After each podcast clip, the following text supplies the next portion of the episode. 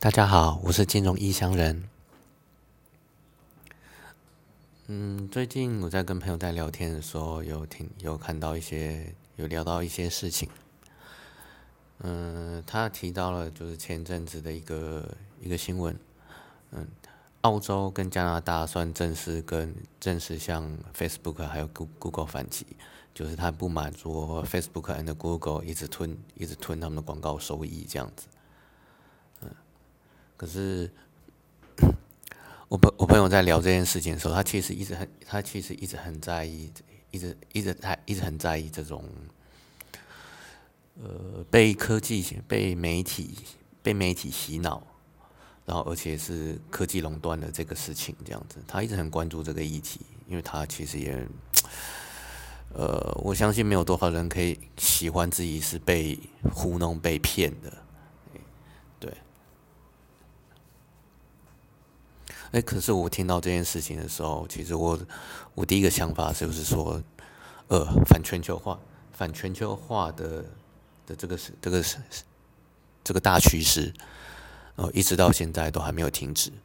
那可是所谓的反全球化，其实那只是一个口号，它只这只能算是它其中一个行动而已，只只能算一个行其中一个行动。它其实真正的背后真正诉求，他们是一一群被受到压迫。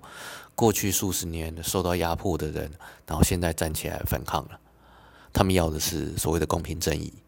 所以你可以从，所以你可以从之前的英国脱英国脱欧，还有川普当选那一年，其实就很那一年其实状况就很明显了。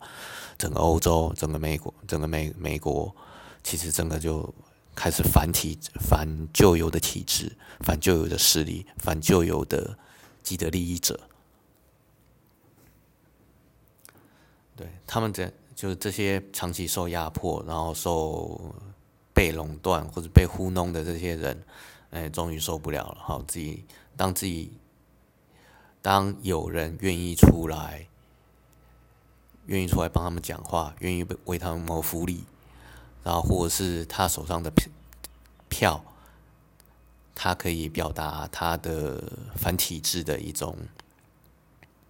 的的一种意愿的时候，他们就马上就表露出来。这个其实潜藏，这其实你可以想象到，说这些人受到压迫几十年，那这些人其实都不会多么的理性。那你你如果说要用理性去分析、去要求他们的每每一个诉求的话，其实你会觉得，嗯，漏洞会很多。但其实仔细想想，他背后真正成因就是如此。他们要的就是一种公平正义，他不想，他们不想再受到一受到压迫，这样子。对，那反球反全球化只是他们其中一个幕府。那现在，那现在这种反诶反科技垄断哦，也是也是现在的一个现现在进行时。你可以想到前面是呃去年。就有一大堆科技的龙头，像 Facebook 啦、Google 啦什么的，Apple Apple 的啦，全部都被端上台面，然后甚至被叫去叫去政府那美国政府那边去要求他们解释，说他们是不是有垄断的一种这种情形。那当然是不是真的有垄断？那由美国的司法，美国司法他们那边去断定。但是，但是就一般人的认知而而言，都会觉得这些这些巨头其实实在是太大了。他们随便一个动作就已经是就可以打趴所打趴其他所有的竞争者。他们太他们太过于强势了。他们这些都这这些其实都已经属于大金刚的领域了。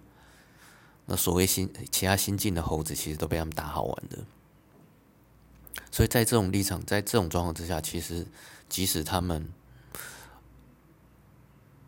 就。即使他们没有特别去注意，然后他们也很容易造成一些类似垄断的一种情形。但这这些垄断之，但垄断之所以不好，是因为它会违反竞公平竞争原则，会违反整个市场跟客户的利益。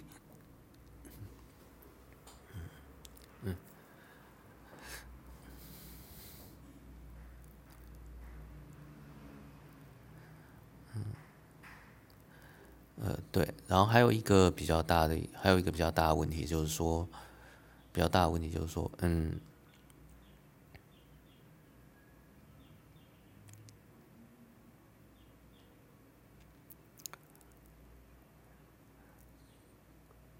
呃。